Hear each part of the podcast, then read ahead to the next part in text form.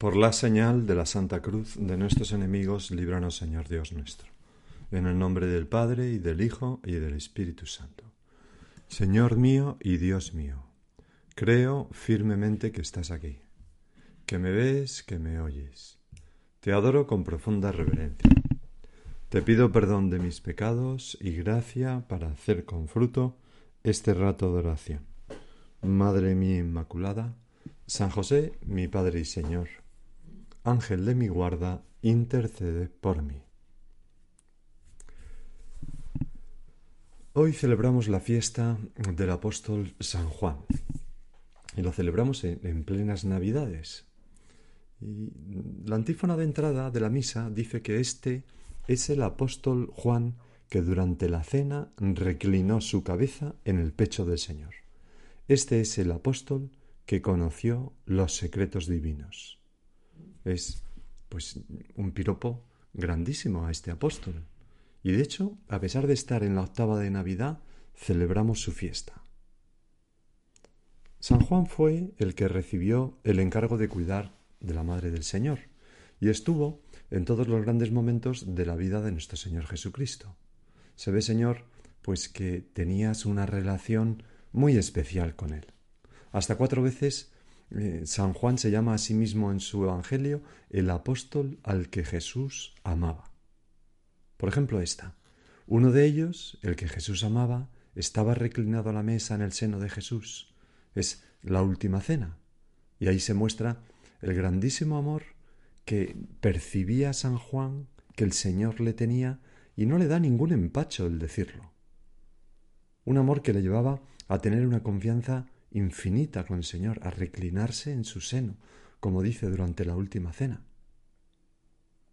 También es verdad que San Juan pues era el más joven de los apóstoles, se piensa que era apenas un adolescente cuando empezó a seguir a nuestro Señor. Pero ¿cómo nos gustaría, Señor, a nosotros tener también esa misma intimidad contigo? ¿Y cómo nos gustaría, sobre todo, sentir ese amor tan grande que San Juan sentía sobre él mm, de ti. De hecho, cuando San Juan escribe sus cartas, en una de ellas dice, nosotros podemos amar porque Jesús nos ha amado primero, porque Dios nos ha amado primero. Luego tenemos la escena del Evangelio de hoy. Dice, dice así, Jesús, al ver no, perdón, esta no es la escena de hoy. Esta es otra escena muy, muy, muy representativa de la vida de San Juan, que es cuando San Juan acompañó el único, el único, a Jesús al pie de la cruz. Allí recibió ese regalo maravilloso de ti, Señor. Jesús, al ver a su madre y junto a ella el discípulo al que amaba, dijo a su madre, Mujer, ahí tienes a tu hijo. Y nos recibió como premio a su fidelidad. Es muy impresionante también considerar, Señor, que los únicos que estuvieron al pie de la cruz con fortaleza fueron las mujeres y San Juan, el apóstol adolescente, el apóstol virgen, que había sido llamado en juventud y lo había dejado todo por ti. Y ahí muestra esa fortaleza impresionante de estar al pie de la cruz, quizá, quizá, llevado por la Virgen María. Y luego, ahora sí, tenemos la escena del Evangelio de hoy se produce esta escena después de la resurrección del Señor. El primer día de la semana, María la Magdalena echó a correr y fue donde estaban Simón, Pedro y el otro discípulo, a quien Jesús amaba, que ya sabemos que es la manera de ella de, de decir Juan, ¿no? Y les dijo, se han llevado del sepulcro al Señor y no sabemos dónde lo han puesto. Salieron Pedro y el otro sepulcro, camino del sepulcro, perdón, y el otro discípulo, camino del sepulcro. Los dos corrían juntos, pero el otro discípulo corría más que Pedro. O sea, Juan, que era joven, corría más que Pedro, que era una persona ya más mayor. Se adelantó y llegó primero al sepulcro, Juan, e inclinándose vio los lienzos tendidos, pero no entró. Y aquí podemos apreciar esa maravillosa delicadeza de San Juan. Así lo hacía ver San José María, que con Pedro, con, con, el Papa, llega antes, pero espera a que llegue la autoridad. Pedro. Llegó también Simón Pedro detrás de él y, entró en el sepulcro. Vio los lienzos tendidos y el sudario con que le habían cubierto la cabeza, no con los lienzos, sino enrollado en un sitio aparte. Y dice el evangelista, entonces Solo después de que Pedro hubiera entrado, entró también el otro discípulo, Juan, el que había llegado primero al sepulcro. Y añade, y vio y creyó. Creyó en la resurrección al ver esos lienzos enrollados en un sitio aparte, etc. Señor, es un ejemplo para nosotros de mm, humildad y reverencia con el Papa. Nosotros siempre detrás del Papa, sea el que sea. En otra ocasión, Después de la resurrección también estaban los discípulos pescando, se acerca Señor a la orilla, no le reconocen y les dice Muchachos, ¿tenéis algo que, comer? No. Pues echar la red a la derecha y, y encontraréis. Y la echan y hacen una redada impresionante, ¿no? De esos 153 peces grandes. Entonces dice el Evangelio que aquel discípulo a quien Jesús amaba, Juan de nuevo, le dice a Pedro, es el Señor. Precisamente es el discípulo que entregó toda su vida al Señor en exclusividad, el que reconoce al Señor resucitado. Son los ojos del amor. Y por último, tenemos la última escena del Evangelio de Juan. Es el diálogo del Señor resucitado, de ti, Señor, con, con, Pedro, cuando le confirmas en su primado, cuando Pedro te pide tres veces perdón, ¿verdad? Y entonces ahí en ese diálogo hay un momento en que Pedro, volviéndose, vio que le seguía al discípulo a quien Jesús amaba, el mismo que en la cena se había apoyado en su pecho y le había preguntado Señor, ¿quién es el que te va a entregar? Al verlo, Pedro dice a Jesús, Señor, ¿y este qué? Porque era consciente de, de, de, por un lado, de la juventud de Juan y por otro lado, del cariño inmenso que el Señor le tenía. Y Jesús le contesta, Si quiero que se quede hasta que yo venga, ¿a ti qué? Tú sígueme. Ya se ve, Señor, que San Juan tenía una relación verdaderamente muy especial contigo, que era conocida por los demás. No es que Dios quiera más a unas personas que a otras, Dios quiere de manera distinta a personas distintas y a todos nos quiere infinito, muchísimo. Pero San Juan mm, tuvo esa relación con el Señor que muchos de nosotros podemos añorar. Luego Juan vivió muchos años y escribió pues unas cartas impresionantes, un evangelio fantástico, donde nos muestra tantas cosas de la vida de nuestro Señor y, y, de la esencia de Dios, porque se remonta como un águila, ¿verdad? Es el evangelio del teólogo, ¿no? Bueno, fue un gran instrumento en las manos de Dios. ¿Y cuál era, Señor, el secreto de San Juan? ¿Por qué tenía esa relación tan especial contigo? Pues yo pienso que su juventud. Juan era joven cuando se entregó a Dios. No le dio los restos de una vida ya vivida, sino todo su futuro, como una ofrenda. No compartió su corazón con nadie más que contigo, Señor. Y esto conmovió tu corazón, como lo sigue conmoviendo ahora cada vez que una persona se entrega a Dios en exclusividad. Cuando San Juan recordaba ese momento de su vocación, de su llamada, lo, escribía de una manera que está llena de detalles, de quien recuerda vívidamente esos primeros estantes de, de, su vocación. ¿no? Al día siguiente, escribe, estaba Juan con dos de sus discípulos, se refiere a Juan Bautista, y fijándose en Jesús que pasaba, dice, Este es el Cordero de Dios. Los dos discípulos oyeron sus palabras y siguieron a Jesús. Jesús se volvió y al ver que lo seguían les pregunta ¿Qué buscáis? Ellos le contestaron Rabí, que significa maestro, ¿dónde vives? Él les dijo Venid y veréis. Entonces fueron, vieron dónde vivía y se quedaron con él aquel día. Y añade San Juan, era como la hora décima. O sea, sea, se acuerda hasta de la hora. Setenta años después, al escribir su Evangelio, se acuerda hasta de la hora en que aquello ocurrió, porque él era uno de los dos discípulos, uno de los dos primeros discípulos de nuestro Señor. Llama la atención, Señor, también ese al pasar, ¿no? Al pasar Jesús, fijándose en dos discípulos tal que le seguían. Otras veces aparece en el Evangelio, por ejemplo, eh, cuando, cuando pasas junto a Zaqueo, o en la vocación de Mateo, Da la impresión, este al pasar, de un encuentro fortuito, pero no lo ves. Tú, Señor, habías preparado ese encuentro de mil modos para meterte en su alma. ¿Quién sabe lo que habría en el corazón de, Juan? Quizás Juan era un joven adolescente que había comenzado a intuir el amor, los grandes ideales. Quizás pues había estado enamorado ya de alguna chica. Quizás también el contraste y desencanto ante lo que a veces veía a su alrededor en el mundo judío y lo que anhelaba su corazón le tenía en búsqueda, porque como dice San Juan Pablo II en la Fides Serraccio, en lo más profundo del corazón del hombre está el deseo y la nostalgia de Dios. Quizás por eso Señor se hizo discípulo de Juan Bautista, y así conoció a Jesús por mediación de aquel hombre como tantas veces nos ocurre a nosotros que te conocemos por el buen ejemplo, por las palabras de una persona.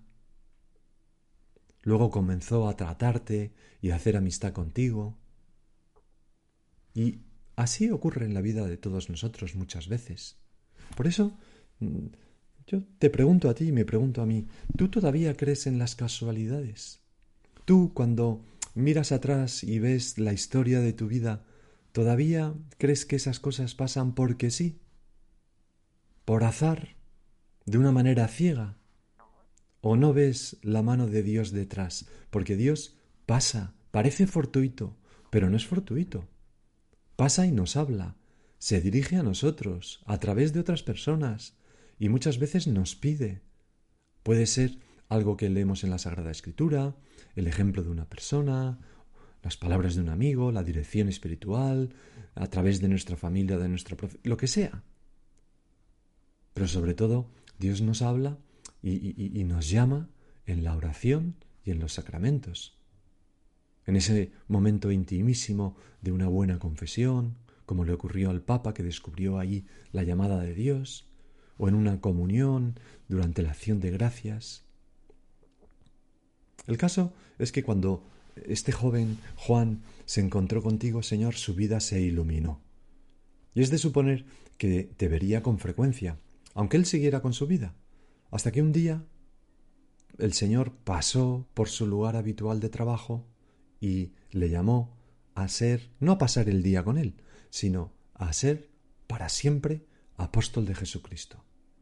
Dice Mateo que pasando adelante el Señor vio a otros dos hermanos, a Santiago, hijo de Cebedeo, y a Juan, su hermano, que estaban en la barca repasando las redes con Cebedeo, su padre, y los llamó. Y entonces añade algo que es todo un ejemplo para nosotros. Inmediatamente dejaron la barca y a su padre y lo siguieron. O sea, todo, todo lo que tenían, familia, riquezas, para seguir al Señor. ¿Fuiste tú, Señor, quien tomaste la iniciativa? Pasaste, llamaste, pediste. ¿Por qué? Pues no, lo sabemos. No es que mm, no es que Santiago y Juan fueran mejores que los demás, no es que tú y yo seamos mejores de los demás cuando notamos que el Señor pasa junto a nosotros y nos llama a seguirle. Nos llama porque quiere, porque nos ama de ese modo de mm, con esa, con esa predilección y porque nos quiere hacer más felices y nos quiere usar como instrumentos. Él sabrá por qué. Por eso, Romano Guardini, refiriéndose al momento de la vocación, de la llamada de Dios, decía, no tienes nada que elegir, has sido elegido. No tienes nada que escoger, has sido escogido. Y así empezó la aventura de San Juan, que todos conocemos y que hemos repasado un, poco antes. Y toda esa, toda esa aventura maravillosa, toda esa vida larga, recordemos que fue el único que no murió de martirio. Estuvo desterrado en la isla de Pasmos, etc. Pero no murió con martirio. El Señor lo reservó. Vivió cerca de cien años. Y fue siempre pues un, un, ejemplo para, para, todos los cristianos. ¿no? Él que era llamado hijo del trueno por su carácter fuerte, al final de su vida escribe, hijitos, amémonos todos y de verdad. Se convirtió en un, en un viejecito entrañable, que a todo el mundo amaba con el corazón de Jesús. Bueno, y toda esta transformación, toda esta vida maravillosa, que podemos pensar que estuvo llena de felicidad, fue posible gracias a la llamada de Dios a la gracia de Dios, pero también a la generosidad de San Juan. A ese instante en que lo dejó todo, que, que tendría que actualizar muchas veces a lo largo de su vida, también cuando estuvo al pie de la cruz, con miedo, acogiendo a la Virgen en su casa, etcétera, etcétera. Fíjate que hay otro personaje en el Evangelio que es muy parecido a San Juan, pero no sabemos de él ni siquiera el nombre. Se le llama el joven rico. Era una persona joven, adolescente, de buena familia, también como Juan, quizás más rico que Juan todavía. Y nos dice el Evangelio que Jesús, eh, mirándolo, lo amó. Cuando aquel joven va corriendo lleno de deseos a nuestro Señor y le dice, Señor, ¿qué debo alcanzar para, para, para, para, ¿qué debo hacer para alcanzar la vida eterna? Y tú, Señor, le dices, cumple los mandamientos y él te dice, todo eso lo he cumplido desde mi juventud, ¿qué más debo hacer? Tenía unos grandísimos anhelos en su corazón. Y entonces, ahí justo Marcos dice que Jesús le miró y le amó. O sea, le miró con esa mirada de predilección con la que miró a Juan, a Pedro, a ti y a mí, y le dice, si quieres ser perfecto, ve, vende todo lo que tienes y sígueme. Lo mismo que le dijo a Juan, deja a tu padre y la barca y sígueme. ¿Y qué hizo aquel joven? Como era rico, se marchó triste. No siguió al Señor y no sabemos nada más de él. La de veces que este joven se arrepentiría en su vida. Podría haber sido uno de los doce, o sea, el número trece, que sería el número de la suerte a partir de ahora. Pero sin embargo, mm, aparece fugazmente en el Evangelio y no sabemos ya nada más de él, y desde luego no, no es nadie comparable a San Juan, que tuvo una vida mm, fantástica, que es una de las columnas de la Iglesia, etc. ¿no? Por eso, si Dios te pide a ti algo, no le digas que no. Si hoy escucháis la voz de Dios, dice el Salmo, no endurezcáis vuestros corazones, no te vayas triste, sino que inmediatamente deja la barca ya a tu Padre y síguele. Porque si, si, no sigues al Señor cuando te llama, cambiarías una aventura maravillosa por una vida llena de mediocridad, pena y remordimiento. Bueno, tampoco quiero cargar la mano porque Dios nos da nuevas oportunidades, ¿no? Pero quizás el joven rico fue un santazo luego. Pero mm, me gustaría mm, repetírmelo a mí, repetírtelo a ti, ¿no? Como con las palabras de San Juan Pablo II en aquel encuentro con la juventud en Cuatro Vientos. Vale la pena, vale la pena. Decía el Papa, si alguno está pensando entregarse a Dios, yo con mi experiencia de, más de 50 años, os aseguro que vale la pena entregar la vida a Dios. A San José María le gustaba muchísimo la figura del apóstol San Juan, hasta el punto que en uno de los medios de formación que, que, que, pensó para los jóvenes, que se llaman círculos, círculos de San Rafael, ¿no?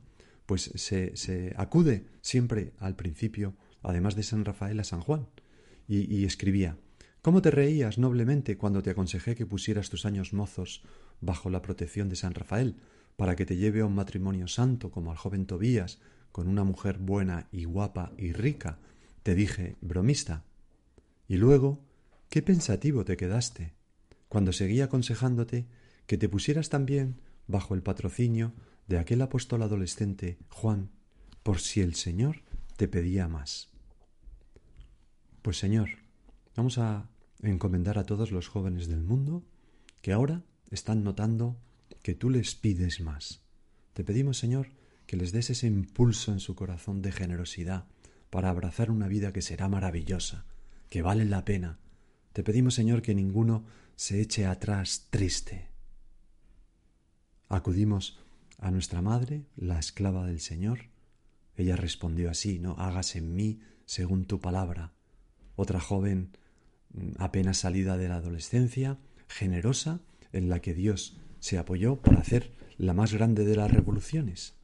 Esa revolución que contemplamos todos los días de Navidad cuando vemos un nacimiento. El ser la Madre de Dios, el traer a Cristo, a Dios, al Salvador, a todos los hombres. Madre, ayúdanos a decir que sí.